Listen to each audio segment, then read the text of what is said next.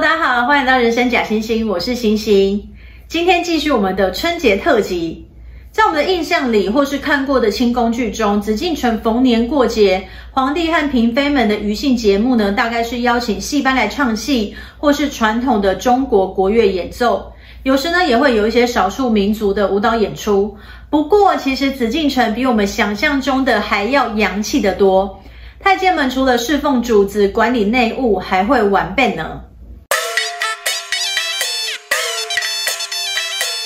其实早在明朝，紫禁城里就传出了西洋音乐。明神宗万历十一年（西元一五八三年），抵达中国传教的意大利传教士利玛窦，不仅将天主教、西方的天文、数学、地理等等知识传入中国，还将西洋音乐也带进了紫禁城。他向明神宗万历皇帝进贡了一架极弦古钢琴，这也是有记载以来最早进入中国的钢琴。明神宗很喜欢极弦古钢琴的声音，就派了四名在宫内乐队演奏弦乐器的太监，向教导利玛窦弹琴的西班牙传教士庞迪尔学习弹奏古钢琴。据说呢，这四名太监不仅正式向庞迪尔行了拜师礼，也向古钢琴行了礼。而这四位应该就是中国最早的钢琴演奏者了。到了清朝，康熙皇帝不仅对西学很有兴趣，对西洋乐器也是颇有涉猎，而且他不只是听，他还会弹。康熙十二年（西元一六七三年），葡萄牙传教士徐日升，他在比利时传教士，也就是当时的钦天监副监南怀仁推荐下，进宫协助修订历法，并兼任宫廷西洋乐师。徐日升也因此成为了康熙皇帝的音乐老师，教导康熙皇帝西方的乐理和演奏西洋铁丝琴。据记载，到了一七零三年，康熙四十二年时，康熙皇帝呢已经很会弹古钢琴了，而且呢，他除了自己对西洋音乐很有兴趣外，还下令依照徐日升与意大利传教士德格里等人所传入的西洋乐书，编撰《律吕正义》。内容讲述西洋的乐理、五线谱、音阶唱名等等，是目前所知最早介绍欧洲乐理的汉文著作。而包含皇三子胤祉、皇十五子胤许、皇十六子胤禄等人都曾在父皇康熙的要求下学西洋乐器演奏和西洋乐理。康熙皇帝呢，更指派工匠在西洋乐师指导下，打造出第一批中国制造的西洋乐器，可以说是西洋音乐的最佳推广人。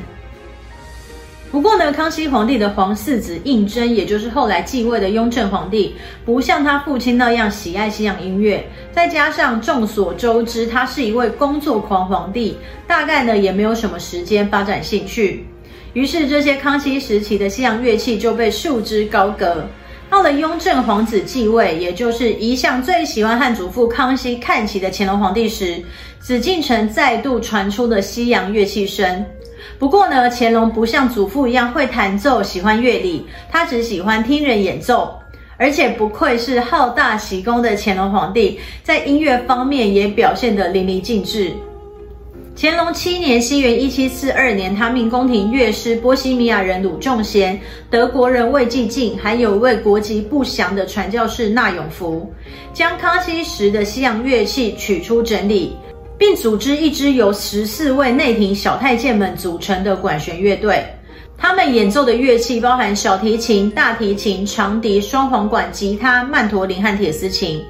而且根据记载，这支管弦乐队演出时，不是身着一般的太监服饰，而是穿戴包含了盔头、扎巾、髯口、靴子等等服饰，好像呢有一点难以想象一个中不中西不西的乐队。乾隆皇帝的这支宫廷西洋乐团至少维持了十年，而且宫廷乐师魏继进和鲁仲贤不仅为皇帝演奏、训练乐队，并且传授西乐给皇室子弟、后宫嫔妃和宫人们。在乾隆皇帝的受命下，两人还创作了乐曲与歌词十六篇，以供宫中演奏之用。后来，乾隆皇帝呢还命工匠们制作象牙的长笛、铁弦琵琶等等中西合璧的乐器，真不愧是异想天开的乾隆皇帝呀！今天的紫禁城小故事就到这里结束了，希望大家喜欢今天的内容。我们明天初五再见，拜拜。